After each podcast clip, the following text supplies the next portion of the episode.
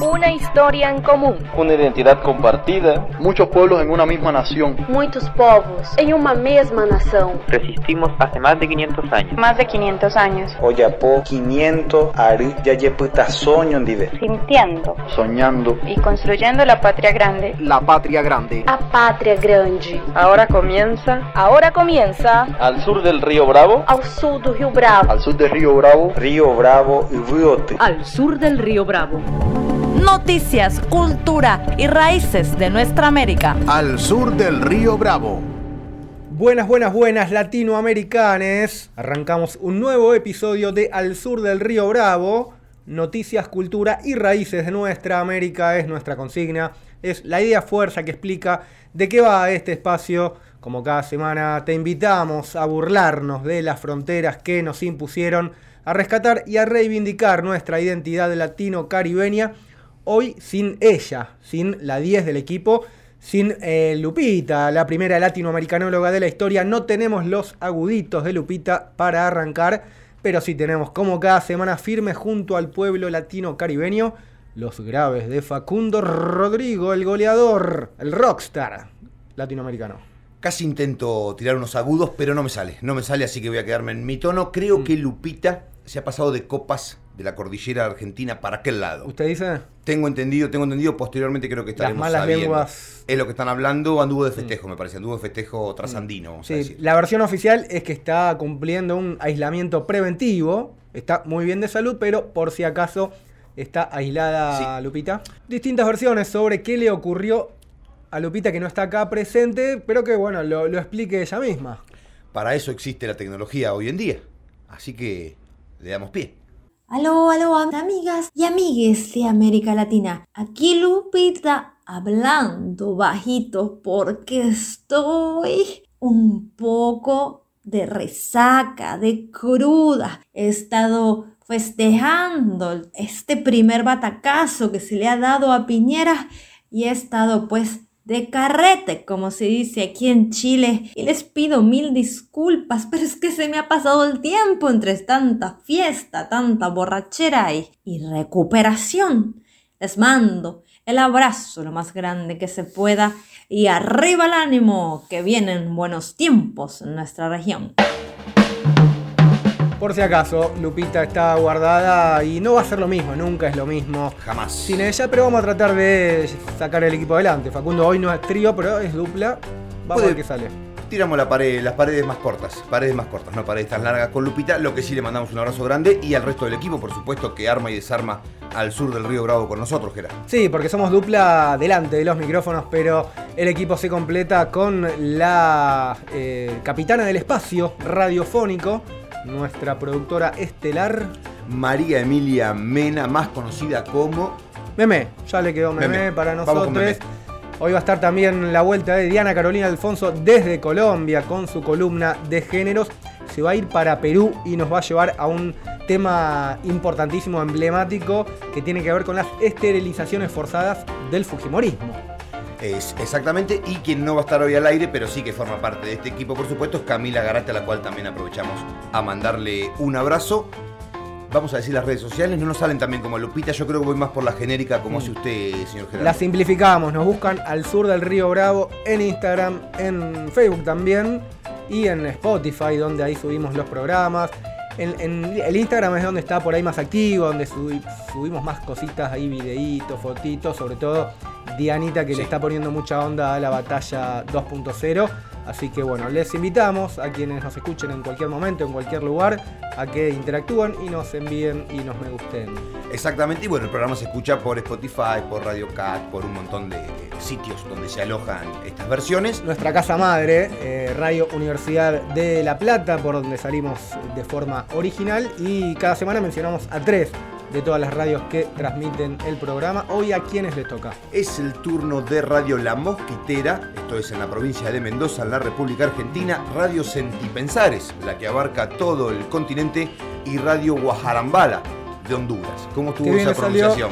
Eh, Guarajambala, pero casi, ¿eh? ¿Qué dije? Guajara, le metí un Guajara. Sí, Guarajambala. Ajá, en Ciudad de la Esperanza, eso es en Centroamérica, en Honduras.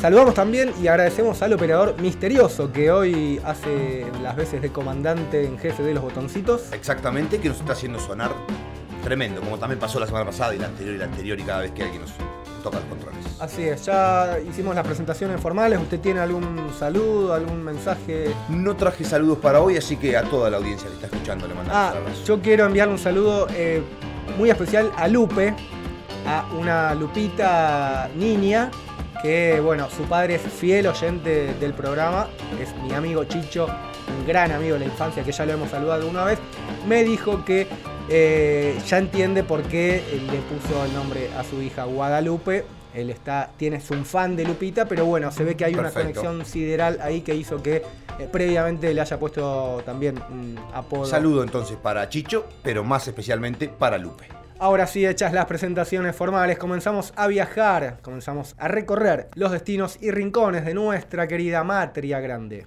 Chi chi chi, le le le, viva Chile. Chichichilelele hacia Chile, pues nos vamos. Nuestro viaje informativo nos lleva del otro lado de la cordillera porque en la antesala, en la previa de lo que van a ser las elecciones presidenciales, se coló una especie de sacudón Puso político. lindo, se puso lindo. Se picó. el- se puso lindo el clima electoral chileno. Así es, ¿quién es el protagonista de este sacudón político? Si no ha sido el presidente más mencionado en este programa en este año, le pega en el palo porque estamos hablando de Sebastián Piñera, porque es el protagonista, porque ha quedado prácticamente contra las cuerdas. En la madrugada del martes pasado, la Cámara de Diputados aprobó destituir a Piñera por el escándalo de los Pandora Papers. Una sesión eh, muy particular, ¿no? Que tuvo mucha repercusión internacional, muchos memes, mucha difusión, principalmente por esta especie de performance, ¿no? Que protagonizó que sí. el diputado del Partido Socialista Jaime Naranjo, que extendió su discurso por casi 15 horas, ni una ni dos, estuvo 15 horas dándole y dándole a la lengua. No es que eh, estaba poseído por el espíritu de Fidel Castro o de Hugo Chávez, sino que el tipo tenía que hacer tiempo hasta las 12 de la noche. y tomó la decisión y así lo hizo. ¿Pero por qué hizo todo esto? Porque resulta que uno de los diputados, de nombre muy particular, Giorgio Jackson, terminaba a la medianoche su aislamiento por haber sido contacto estrecho del candidato presidencial Gabriel Boric. ¿Qué fue lo que hizo Naranjo entonces? Estuvo estas 15 horas leyendo las 1300 páginas del libelo acusatorio y solo se tomó dos pausas de 15 minutos. Eso sí que es un poder de oratoria y poder de redacción. Con 1300 páginas, la verdad que podría escrito un libro, Naranjo. Sí, a usted lo veo también, ¿eh? Para 15 ahí darle el biribiri. tanto- Por la noche, capaz, si arrancamos, pero al revés, tengo que arrancar a las 12 de la noche y de ahí capaz que podemos llegar. Pero son Con- muchas 15. Con alguna lluvia. Son muchas 15. Y con gente al costado. Gente al costado. Está bien, bueno, eh, vamos a escuchar, no obviamente las 15 horas de Naranjo, ni mucho menos, sino apenas el final, el cierre del diputado Naranjo, en, después de estas 15 horas de darle y darle a la lata, así cerraba su intervención el diputado chileno Jaime Naranjo. Ya el presidente Piñera quedó en la impunidad cuando violó los derechos humanos en nuestro país de manera reiterada y estamos pagando las consecuencias de aquellas graves violaciones a los derechos humanos. Pero hoy día este presidente da un paso mucho más audaz, llega aún más lejos, no solo involucra al Estado chileno con sus intereses comerciales, sino aún más daña el honor de la nación. Nunca antes en la historia de este país un presidente de la República, en el ejercicio de su cargo, había sido acusado por dos cosas tan graves como es haber violado los derechos humanos y a su vez haber comprometido el honor de la nación. Pero eso yo espero que esta sala apruebe la acusación constitucional, si no el país juzgará a aquellos parlamentarios que se opusieron o votaron en contra. Chile juzgará y el pueblo de Chile juzgará a aquellos que están permitiendo esta impunidad en el país. Escuchamos al diputado del Partido Socialista de Chile, Jaime Naranjo, bastante entero ahí en el cierre, a pesar de que ya habían pasado 15 horas del tipo hablando. Tiene que haber practicado, imagino Mm. yo, para no quedarse difónico, ¿no? Alguna cuestión de técnica vocal, pues son 15 horas, no hay joda. Así es. Estaba pensando que podríamos estar 15 horas hablando hasta que Lupita termine su aislamiento, de Sí, paso, ¿no? podría y llegar pueda llegar acá. Podría pero bueno, llegar. se nos haría un poco largo. Lupita entiendo que nos va a mandar algo en relación a esto. Entiendo yo también, entiendo Mm. yo también porque ha sido un sacudón para todo el escenario político Mm. latinoamericano, lo sucedido en Chile, Mm. que tuvo también como de alguna manera el dato particular de las 15 horas de Naranjo Mm. hablando y ahí lo escuchábamos recién. Así es, vamos a meternos en lo importante, porque si bien el- fue llamativo esto de las 15 horas, lo central tiene que ver con la acusación contra Piñera y la posibilidad de que sea destituido. En su testimonio que escuchábamos de Naranjo, hablaba del primer intento para destituir a Piñera que se dio a fines de 2019 por las violaciones a los derechos humanos durante el estallido social. Bueno, un intento que no prosperó en la Cámara de Diputados y quedó totalmente en la impunidad. Ahora Piñera, que no fue juzgado por delitos de lesa humanidad o de violar los derechos humanos de las y los manifestantes, ahora avanza esta acusación por eh, corrupción o por eh, estar de los dos lados del mostrador. En un ratito vamos a ver bien eso. La cuestión es que, ¿cómo sigue la cosa, Facundo Rodrigo? A partir de ahora, la suerte de Piñera se definirá el próximo martes en la votación en el Senado. Para aprobarse se necesitan dos tercios, o sea, de las 43 bancas son necesarias 29, la oposición tiene 24, tiene que ver y tienen que hacer convencer a cinco legisladores oficialistas, o sea, cinco laderos de Piñera, para que esto suceda. Habrá que ver qué pasa porque, bueno, no está todo definido, pero sí que es una rencilla bastante compleja. Sí, está, está difícil, la verdad Está que difícil. se pueda aprobar y que Piñera sea destituido, como sea, fue un paso importante que se prueba, que se pueda aprobar en diputados. Creo que eso generó también un efecto simbólico muy fuerte y no está nada dicho porque, eh, bueno, se están también ahí tejiendo las alianzas y las roscas para las elecciones. Veremos qué pasa este martes, el día de a ver si Piñera es destituido o no. Y vamos a meternos en la acusación en sí, ¿no? En lo importante, en la razón por la cual Piñera está siendo juzgado en el Congreso. No es, decíamos, por el estallido social, sino por haber infringido abiertamente la Constitución y las leyes. Esa es una acusación. Y la otra tiene que ver con haber comprometido gravemente el honor de la nación en el caso vinculado a la compra-venta de la minera Dominga en el marco de los Pandora Papers. Bueno, esas son las acusaciones generales. ¿Qué fue lo que pasó con los Pandora Papers? La filtración revelaron que en 2010 la familia de Piñera vendió ese megaproyecto a su amigo Carlos Delano a través de un paraíso fiscal en las Islas Vírgenes, pero lo más grave es que la transacción tenía una cláusula que establecía que la zona no sería declarada como reserva natural, como reclamaban grupos ambientalistas, decisión que le correspondía al presidente, que quién era el presidente en ese momento, El mismo Sebastián Piñera está de un lado del mostrador, también está del otro, te firma lo que a él mismo le Le- sirve. Así que bueno, mm, y esto agravado por eh, el daño ambienta- ambiental Sin que ocasionó ese hecho delictivo. La cuestión es que es la primera vez desde el fin de la dictadura en Chile que avanza en diputados una acusación en contra de un presidente, otro hito que se suma al largo prontuario de Sebastián Piñera.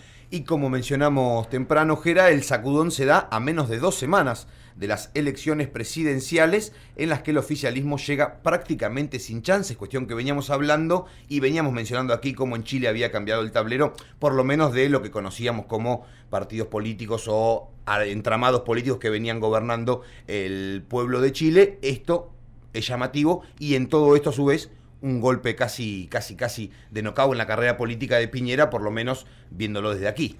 Sí, un prontuario lleno de conflictos de intereses, negociados y delitos que tienen como protagonista Sebastián Piñera hace muchos años, una larga lista de acciones ilícitas que llevaron a Piñera también ser uno de los más multimillonarios de Chile.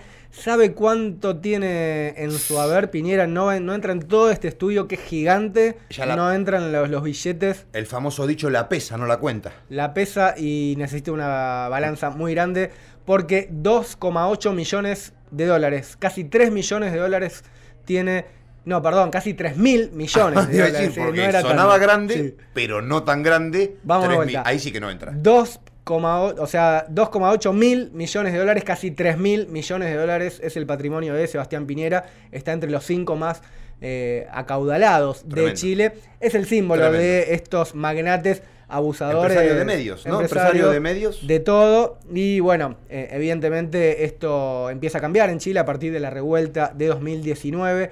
Queda en evidencia para millones de personas que hay la necesidad de un cambio importante en el país, ya lo venimos viendo también, la, eh, el avance de una nueva constitución, un cambio de era que seguramente tenga un mojón importante en las elecciones de este domingo. Como decías, el oficialismo ya queda casi fuera de carrera, el candidato Sebastián Sichel ya las encuestas lo dan cuarto, algunas Quedó quinto. aislado, pero aislado hasta de las elecciones. Tal cual. Por esta debacle que viene sufriendo la derecha y también por eh, el empujón hacia abajo que le terminó dando este escándalo de Sebastián Piñera. Lo que sucede aquí o se empieza a, a dejar entrever es que está polarizada, pero realmente la de la derecha, digamos, que se correspondía a Chile, bueno, está pegando un giraje a la ultraderecha, o por lo menos el candidato que así se presenta. Estamos hablando de Antonio Cast, ese nombre que decíamos empecemos a tener presente, es quien tiene o quien aparentemente estaría disputando junto con el candidato de izquierda Gabriel Boric este final de tramo de las elecciones en Chile. Así es, eh, seguramente la semana que viene nos metamos más de lleno en la previa de las elecciones del 21, pero todo parece indicar que Boric de la izquierda y José Antonio Cast de la ultraderecha van a pasar al balotage, eh, como decías, capitalizando esta debacle de la derecha tradicional, el peligro, la alarma de que la extrema derecha finalmente capitalice toda esta película, pero la cuestión es que en el medio va a estar esta votación de la destitución de Piñera, una posible caída de Piñera en este contexto también sería muy simbólica para en esta era de transición ¿no? que vive Chile desde el estallido social de 2019. Sí, no, me queda solamente de cómo también la vara está puesta que ante delitos de violación a los derechos humanos no hay un avance. Ahora, ante delitos de corrupción sí hay un avance y sí se pone de manifiesto y lo veo en Chile, pero que se refleja en otros lados, como la vara también ¿no? de la sociedad, como nos han llevado de alguna manera a indignarnos por tal o cual cosa y no por tal o cual otra. En este caso lo que pasó en el 2019 quedó comprobado, hubo vedores, hubo investigaciones, ha quedado puesto arriba de la mesa lo sucedido, que tuvo que ver con atentar directamente y por orden del presidente contra los derechos humanos. Bueno, eso no alcanzó para poder poner a Piñera en un juicio político. Ahora, un hecho de corrupción donde abarca y donde sabemos que el gran armado político, los, grandes magnates de la política están metidos en eso, sí da el pie para esto y me hace pensar un poco, bueno, cómo hemos corrido ¿no? un poco la vara y cómo hemos corrido el eje, eh, qué es lo que nos indigna y qué es lo que tiene peso político en comparación ¿no? de la violación de los derechos humanos con casos de corrupción.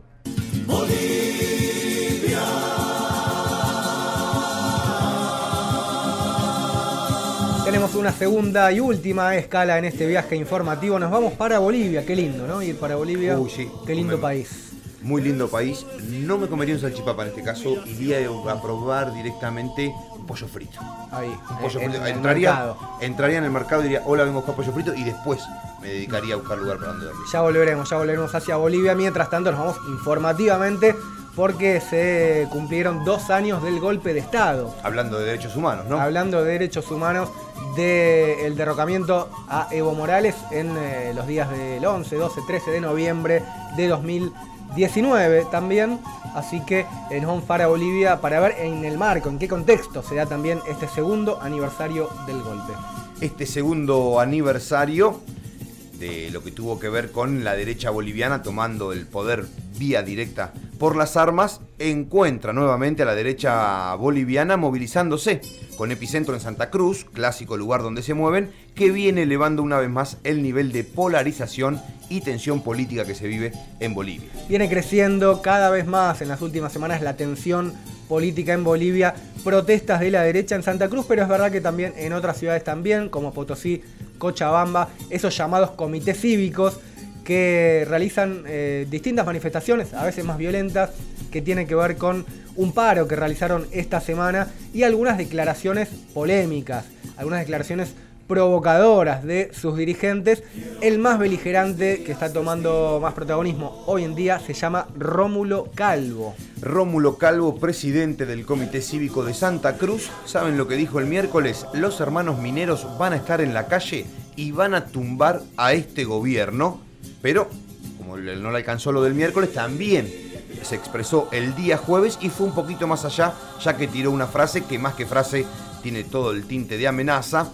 El pueblo tiene la receta en el bolsillo, cuando no lo escuchan, haciendo una clara alusión a lo sucedido en noviembre de 2019. Ya son varios dirigentes de la derecha boliviana que vienen hablando esto de tenemos la receta. Sí, un adjudicándoselo a, para aludir a lo que fue 2019 y cuando la derecha salió a las calles Después la OEA avaló y se dio el golpe con las Fuerzas Armadas eh, dándose vuelta. Y en el entramado discursivo también, que es muy actual, ¿no? De estos tiempos donde analizamos discurso, cómo la derecha también juega la categoría pueblo, le, le, entra en su discurso y se adjudican de alguna manera la potestad del pueblo a partir de lo que ellos direccionan como política adentro del, en este caso, el pueblo del país de Bolivia. Así espero una buena parte del pueblo, de los sectores populares de verdad, de los campesinos, de las campesinas, de las comunidades indígenas, se movilizaron y hubo una respuesta contundente también en las calles por parte del MAS y las fuerzas sociales que acompañan al gobierno de Luis Arce. Una nueva y masiva movilización que se dio en varias partes del país, pero que tuvo un epicentro en el trópico Cochabambino. Exactamente, y ahí fue Luis Arce, justamente el presidente boliviano, quien denunció a los grupos opositores y textualmente dijo, muestran claramente su intención golpista. También advirtió que lo que no ganaron en las elecciones quieren ganarlo a través del golpe de Estado otra vez, porque sencillamente es el único mecanismo que tienen, afirmó Arce. Arce que viene hace rato advirtiendo de estas aventuras golpistas, ahora habla de nuevas intenciones golpistas de los sectores de la oposición boliviana, se encienden las alarmas ahí y para meternos en el trasfondo, en el contexto, en el análisis de lo que está sucediendo en Bolivia a dos años del golpe y a un año de la asunción de Luis Arce, vamos a compartir una entrevista que le estuvimos haciendo a Adriana Salvatierra. Ella eh, fue presidenta del Senado en el momento del golpe, apenas tenía 30 años, es una de las jóvenes promesas de, los cuadros latinoamericanos más prometedores. Bueno, en ese momento era presidenta del Senado, junto a Evo y a Liner tuvo que renunciar y eh, refugiarse en la Embajada de México en esos momentos. Bueno, conversamos con ella por estos días y vamos a compartir algunos extractos de esa entrevista para analizar y ver cómo se vive desde allá este aniversario del golpe y cómo está la situación hoy por hoy en Bolivia. el primer extracto tiene que ver con tiene que ver con si hay posibilidades, si realmente la figura de un nuevo golpe es posible en Bolivia. Eso fue un poco lo que estuvieron charlando justamente con Adriana las fuerzas golpistas continúan operando. Sería mentir el decir que con la victoria electoral del 2020 desmantelamos la estructura que promovió el golpe de Estado. Eso sería mentirnos. Esa estructura que promovió un golpe de Estado que se asentó en un conjunto de organizaciones territoriales, particularmente en Santa Cruz, continúa operando y hoy tienen a Luis Fernando Camacho como gobernador. Lo que estoy diciendo es que en este momento no están dadas las, condiciones objetivas para que nuevamente nos planteen la ruta de la, eh, de la ruptura democrática. Pero eso no quita que la naturaleza de estas organizaciones políticas es disputar fuera del orden democrático. Entonces, puede variar, puede el día de mañana, con otra agenda política, promover nuevamente escenarios de ruptura. Eso se mantiene en su naturaleza. Lo que sí creo además es que la gente está en otra agenda, está en la agenda de recuperar su empleo, en la agenda de llegar a fin de mes, en la agenda de garantizar el crecimiento del país, en la agenda de recuperar su economía. Bueno, Adriana Salvatierra, decíamos, expresidenta del Senado de Bolivia, analizando la coyuntura actual, mirando hacia atrás y respondiendo, bueno, si bien eh, la impronta, el espíritu de la derecha boliviana o de parte de ella sigue siempre teniendo como horizonte quizás eh, una ruptura democrática, ella cree que hoy no están dadas las condiciones objetivas para plantear hoy una nueva ruptura democrática, un nuevo golpe de Estado. Sí, análisis, bueno, que se desprenden, imagino, de, también de la realidad pandémica que vivieron todos los países del mundo, en este caso Bolivia, y habla ¿no? de que la gente también está mirando la cuestión de recuperar eh, su economía, recuperar su empleo, mejor calidad de vida, etcétera, que golpeó a todos los países, pero no pierde el ojo de que esa derecha boliviana no democrática sigue operando. Hoy no están dadas las condiciones, pero no quiere decir que mañana no lo estén, porque nosotros creíamos también que ya no podía pasar eso, y sin embargo hace dos años hubo un golpe de Estado en Bolivia y el resto siguió funcionando como si nada. Sí, aclarar que quizás hoy no están dadas las condiciones, pero no sabemos mañana. Eso decía Adriana, que bueno, eh, hoy por hoy no, la gente está más preocupada por llegar a fin de mes, por todos los quilombos económicos que trajo y que profundizó la pandemia y que venían ellos de un año de gobierno neoliberal, de Janine Áñez eh, gobierno de facto. Pero bueno, no hay que descartarlo, así que pendientes todas y todos y todes a cómo siga este momento en Bolivia con una tensión increciendo. Que ahí sí, bueno, tiene que ver ¿no? con la particularidad de cada país, con la forma, porque creíamos que yo, nosotros hablamos de Argentina, creeríamos que no es posible que la derecha tome el poder por vía las armas, mm. pero sí vía los votos, que fue lo que sucedió. Y justamente quien tomó vía los votos el poder aquí en Argentina representando a la derecha fue Mauricio Macri, expresidente de Argentina, que también apareció en el entramado del golpe de Estado en Bolivia, o sea que la articulación entre las derechas, sean democráticas o sean golpistas, existe.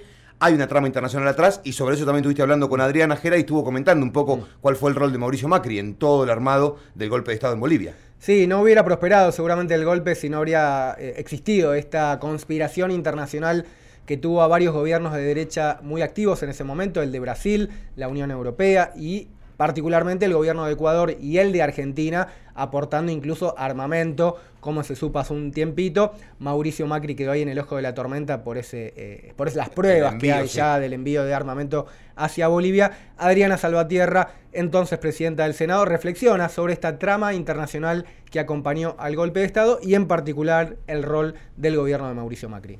En Bolivia hubo toda una construcción internacional de la desestabilización política de nuestro gobierno. Y el gobierno de Mauricio Macri fue parte activa de ese proceso internacional de desestabilización política en nuestro país. Aquí en fila se alinearon el gobierno de Brasil, el gobierno de Argentina, de Ecuador y de Perú en inmediatamente reconocer el gobierno de Yanine Áñez. Y ese reconocimiento diplomático estuvo acompañado, aquí ya materialmente en el caso de Argentina, de no solo impedir el uso del espacio aéreo para Evo Morales, de no solo reconocer a Yanine Áñez, sino además de convertirse en el puntal de la materialización del golpe de Estado. El golpe de Estado se materializa y se, se asienta y se instala definitivamente con las masacres de Sacaba. Y nos enteramos que resulta que tanto Ecuador como Argentina habrían enviado material represivo para Bolivia usado en las masacres de Sencati y Sacaba. Entonces, la participación del gobierno de Mauricio Macri tiene mucho que explicarle a nuestro país en torno a por qué reconoció a Yanine Áñez, por qué, por qué negó el uso del espacio aéreo Evo Morales, por qué mandaron material represivo a Bolivia para materializar y ponerle el punto final a la efectivización del golpe de Estado. Bueno, claro, el rol eh, de eh, los gobiernos de derecha apoyando el golpe de Estado nos quedó afuera, pero también el rol de Luis Almagro y la OEA justamente avalando eh, una supuesta denuncia de fraude que nunca existió y que después se comprobó que había sido una farsa. Y bueno, los gobiernos en particular de Ecuador y Argentina mandando armamento y Mauricio Macri ahí en el ojo de la tormenta, decía Adriana Salvatierra el gobierno de Macri fue el puntal de la materialización del golpe de Estado. Sin dudas, esta entrevista, bueno, la pueden leer en alainet.org y también estuvo hablando acerca ¿no? del escenario latinoamericano, que era porque hace 10 años atrás era otro escenario latinoamericano, hace 20 ni que hablar, todo este entramado de derecha, golpista, democrático, el modo que queramos ponerle, reconfiguró el escenario y la figura siempre ¿no? que sobrevuela es la de Hugo Chávez en aquel tiempo, ¿no? marcando de alguna manera directrices para lo que él reconocía como la patria grande y este bloque regional que avanzaba. Que un golpe de Estado en Bolivia hace dos años se haya consumado del modo en que se consumó, habla un poco ¿no? de la debilidad que quedaron esos ciclos en algunos casos truncos, de no poder tener mm. un entramado más fuerte que pueda soportar una investida de estas características, que es un golpe de Estado. Tal cual. Adriana reflexiona sobre las lecciones del golpe de Estado. En la, en la entrevista escrita la pueden entender más, eh, leer más en profundidad. Ahí habla, por ejemplo, de que desde el gobierno se frenó la movilización y que eso quizás fue un error estratégico y la derecha ganó las calles. Entonces, bueno. Eh, y después también lo que decías, la, la reflexión en torno al ciclo progresista latinoamericano qué aprendizajes nos dejan esos 10, 15 años de principio del siglo, pensando en un reimpulso o en un nueva, una nueva ola eh, que, que, empieza a renacer con otras características, con Sin otros duda. líderes también, eh, a, a, diferencia de aquella época. Pero bueno, Adriana nos contesta cuáles fueron para ella las lecciones que nos dejó el pasado ciclo progresista en América Latina. Creo que la gran lección de, esa sincronización progresista que vimos a principios de, de siglo, con Chávez, con Néstor, Cristina, por supuesto, Evo, Rafael, fue precisamente la muestra de que, de que no necesitábamos dar pasos tibios. Chávez tuvo la visión política de integrar Latinoamérica con el resto del mundo y pensar a partir de eso una operación, la articulación de las luchas de los pueblos en el mundo.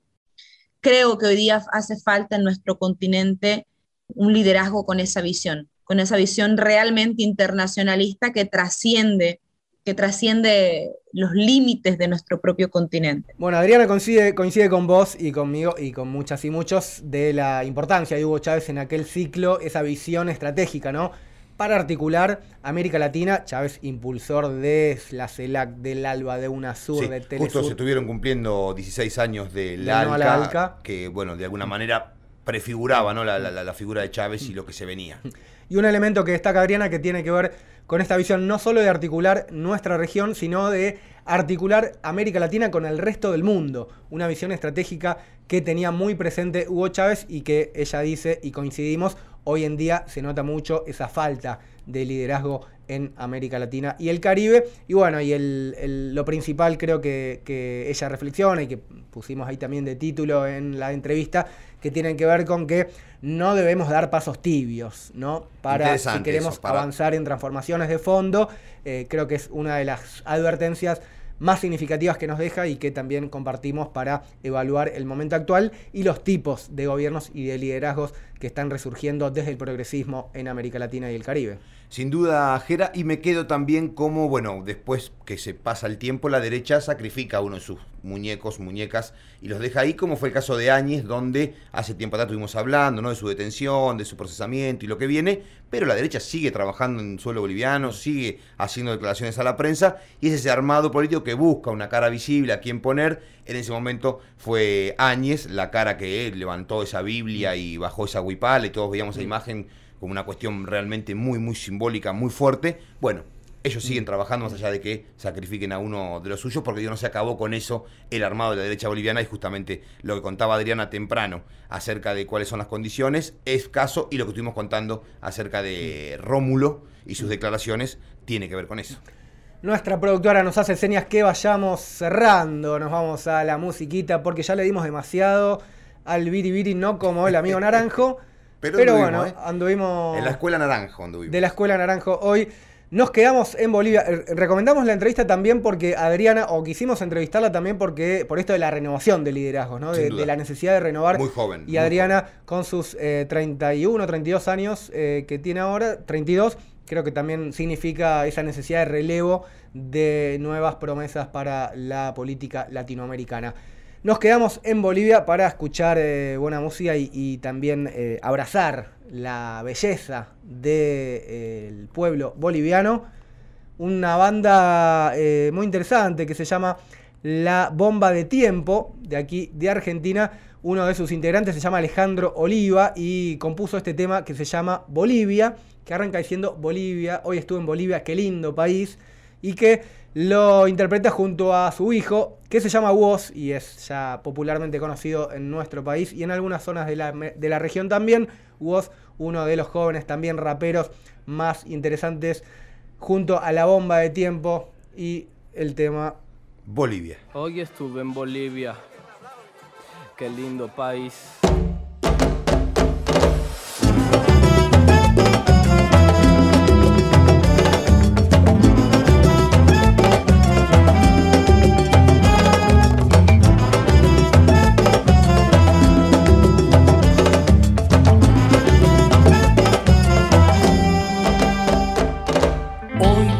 Estuve en Bolivia, qué lindo país.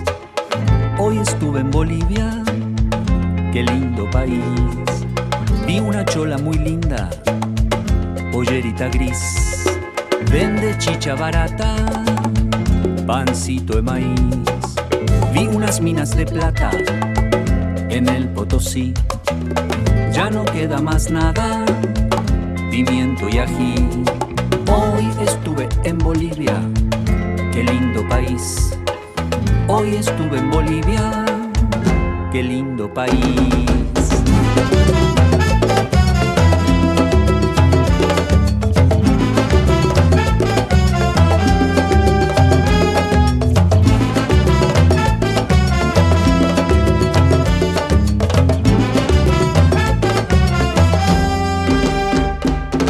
Vi Oruro y las yungas, también vi la paz sus ojos de viento el mar que no está.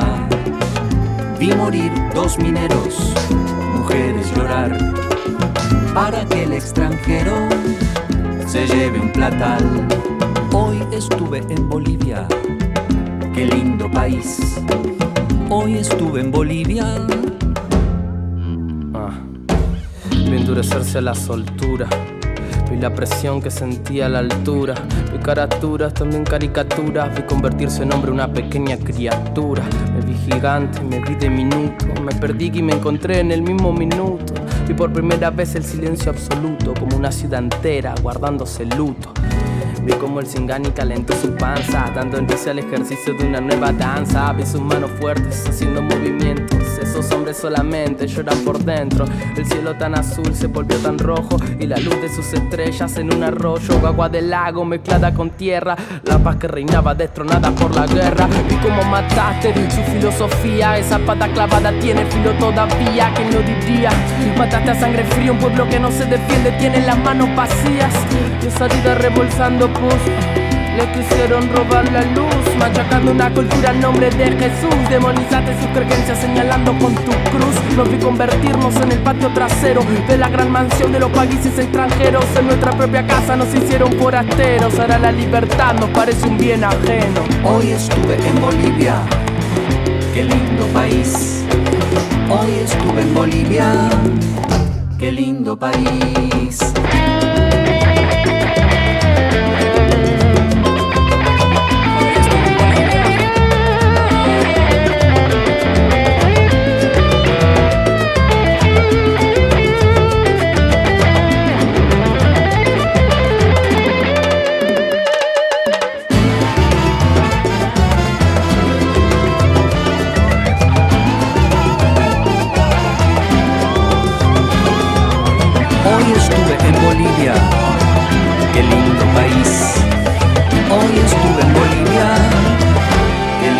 País. Al sur del Río Bravo hasta la victoria siempre. Estás escuchando Al Sur del Río Bravo. Al sur del Río Bravo. Continuamos en Al sur del Río Bravo, momento de ella, que aunque no la veamos, Lupita siempre está. Siempre está porque su espíritu latinoamericano, caribeño, está en todos lados y también no quiere dejar pasar la situación actual de América Latina. Tengo entendido que ha mandado su aporte. Así es, momento de la creación. En este caso, reflexión, reflexión, acción. Reflexão. Reflexao. Llega la primera latinoamericanóloga de la historia.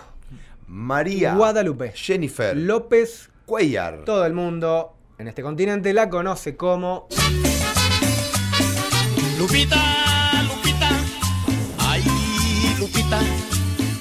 Bueno, bueno, bueno, se están poniendo moviditas las semanas en nuestra región.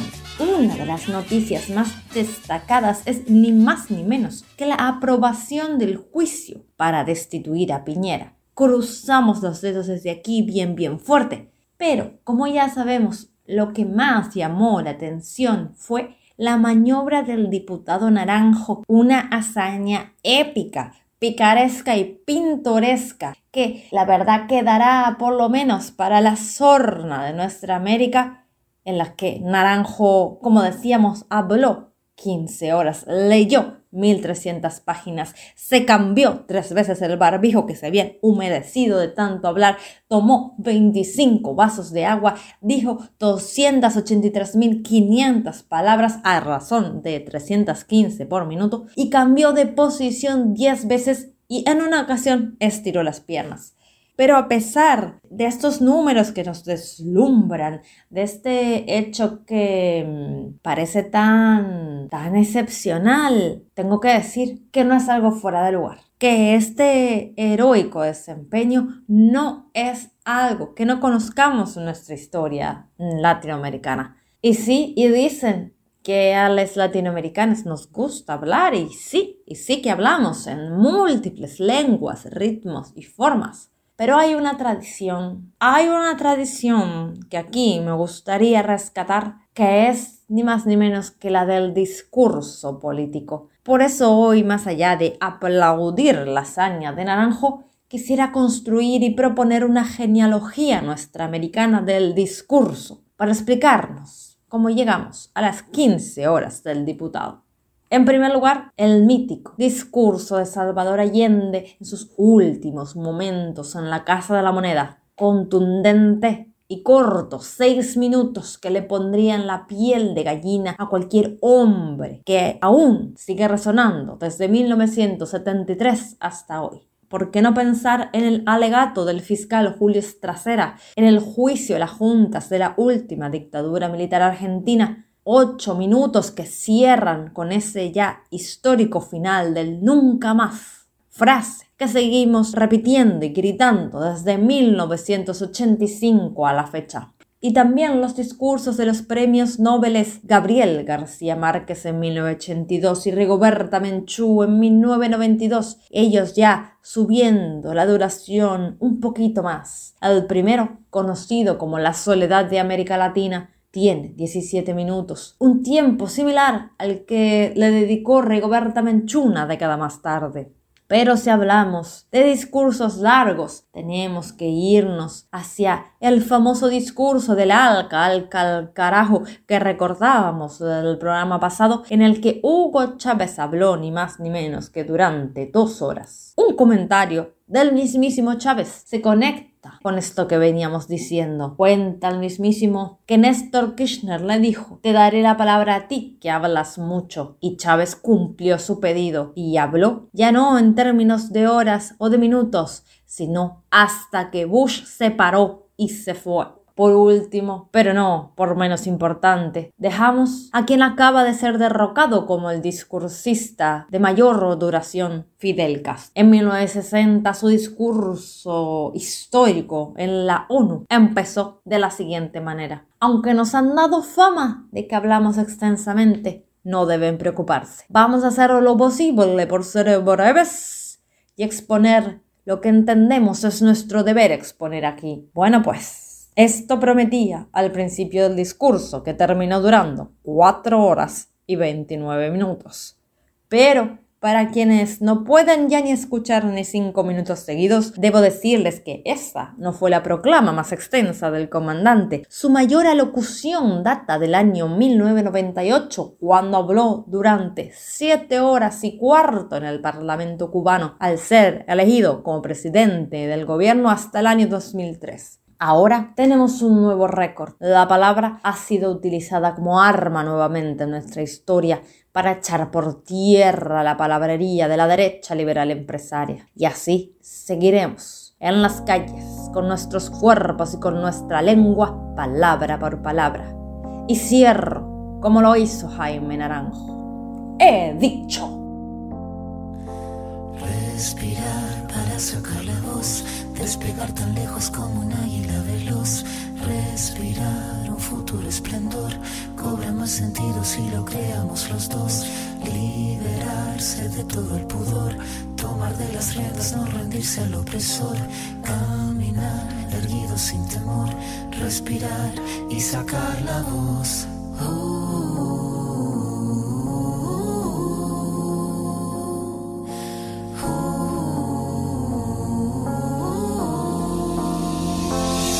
Tengo los bolsillos vacíos, los labios partidos, la piel con escama cada vez que miro hacia el vacío, las suelas gastadas, las manos atadas, la puerta de entrada siempre tuvo el cartel que dijo que estaba cerrada.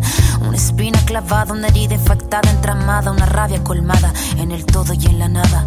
El paso torpe al borde sin acorde cada vez que pierdo el norte. La pérdida del soporte, el tiempo que clava me traba, la daga me mata, filuda la flama sin calma, que de las manos se me escapa, pero tengo mi rincón florido, sacar la voz, no estoy sola, estoy conmigo. Liberarse de todo el pudor, tomar de las riendas, no rendirse al opresor, caminar erguido sin temor, respirar y sacar la voz.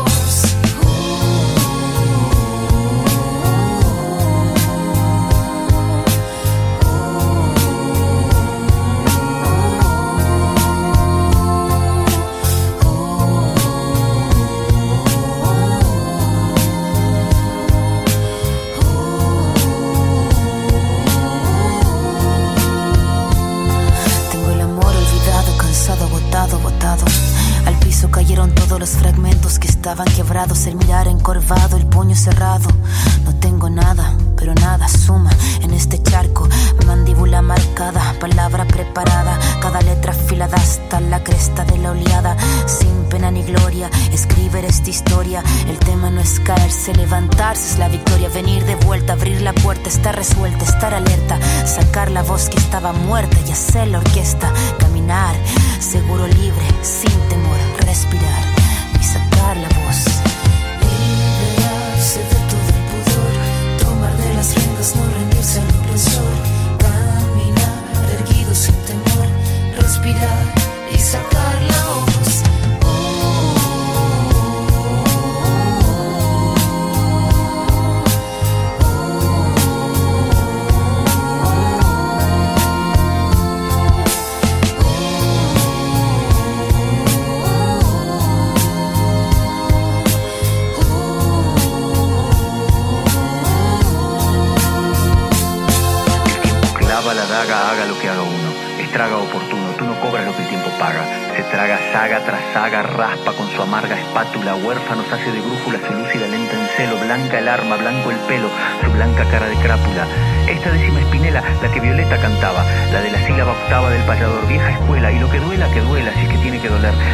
La flama sin calma que arder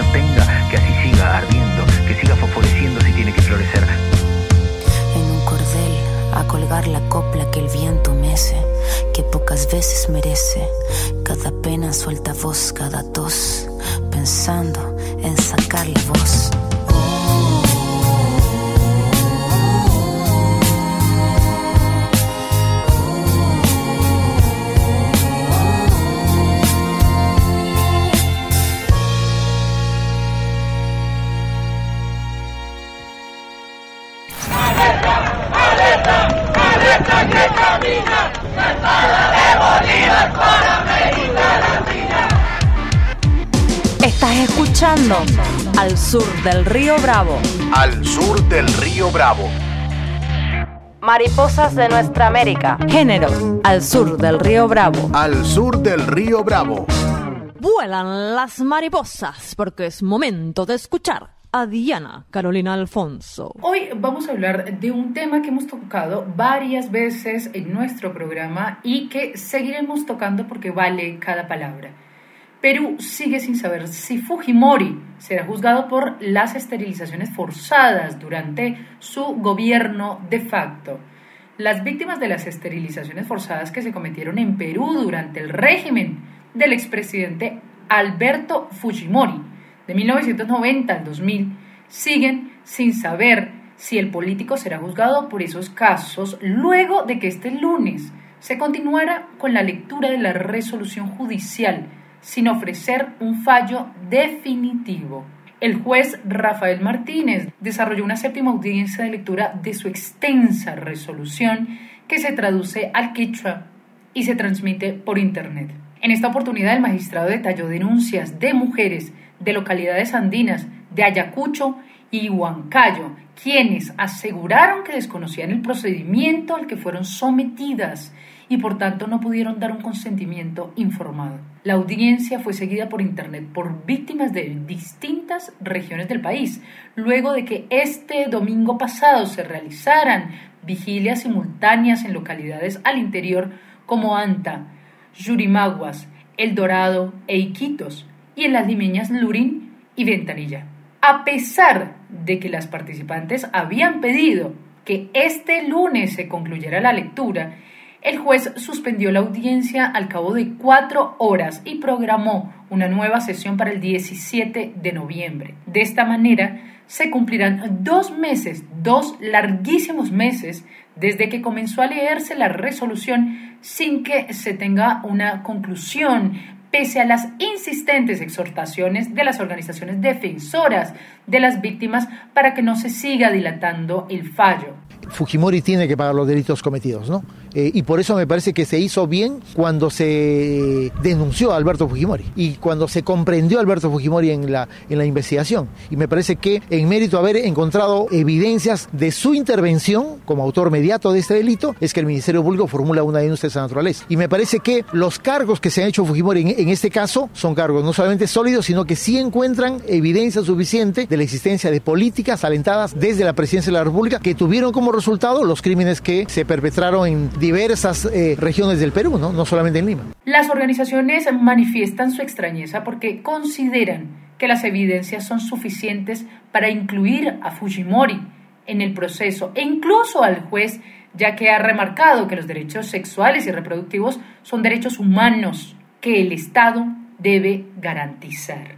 El Ministerio Público peruano recordó por su parte que la denuncia fiscal alcanza a Fujimori y también a sus exministros de salud, Alejandro Aguinaga, quien es actualmente congresista, véanlo ustedes, Marino Costa Bauer también y Eduardo Young Mota. Se pide que sean incluidos en el proceso por la presunta comisión de los delitos contra la vida, el cuerpo y la salud de la modalidad de lesiones graves seguida de muerte en un contexto de violación a los derechos humanos. Esto lo dijo la misma Fiscalía. A su turno, la organización feminista Demus afirmó que las víctimas de esterilizaciones forzadas tienen derecho a un proceso rápido y empático, mientras que Amnistía Internacional remarcó que, abro comillas, la justicia no puede esperar más, cierro comillas, en esta investigación. En este caso se acusa y plantea procesar a los responsables de la muerte de ciudadanas como Mamerita Mestanza, por la que el Estado peruano reconoció en 2003 su responsabilidad ante la Corte Interamericana de Derechos Humanos. Durante el régimen de Fujimori se diseñó y presentó un plan de control de la natalidad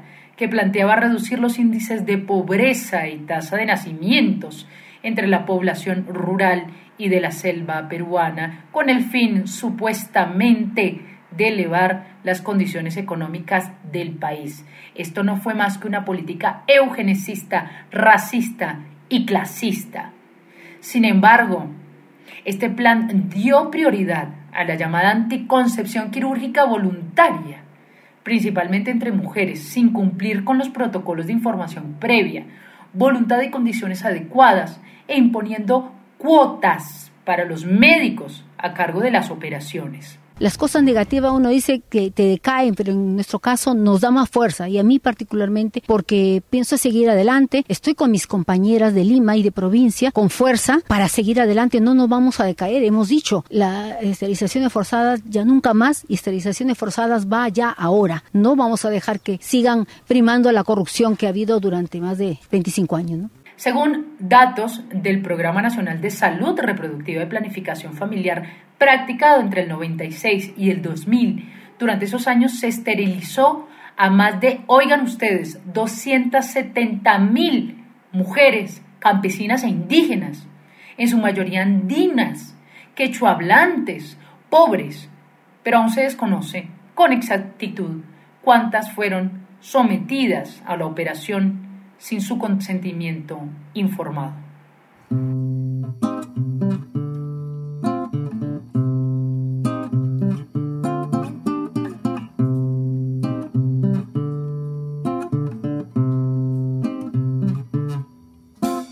No es lo perseguida.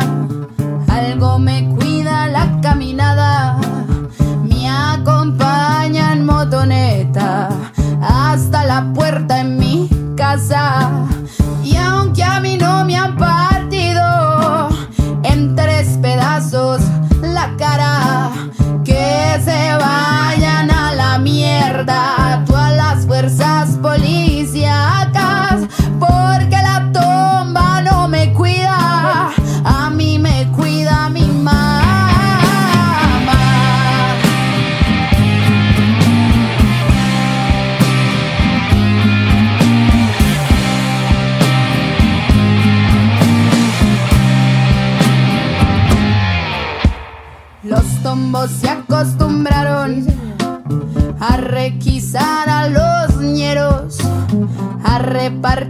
bolillazos entre cabeza y cuero.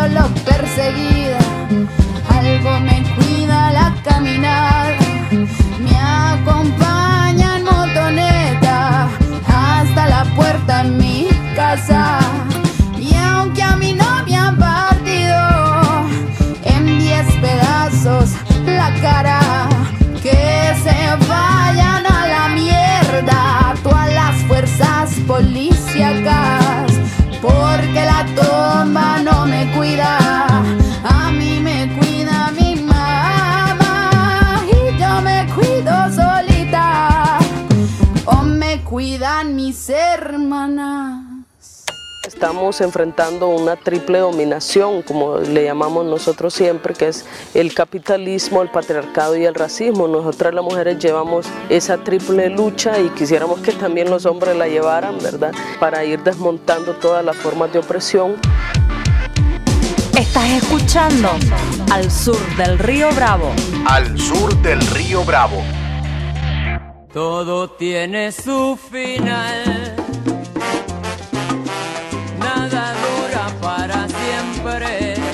Todo, todo tiene su final y el programa de hoy también va llegando a su epílogo. Se va el número, a usted que le gusta la numerología, ¿qué programa se está yendo? El número 31, Jera, de, De la, la séptima séptima. temporada. Ahí va, va llegando a su fin, momento de despedirnos y también de hacer lo que tengas ganas y si querés escuchar un poquito más la salsa de fondo con la cual nos despedimos, agarrar a quien tengas cerca y tirar unos pasitos de salsa que nunca está de más.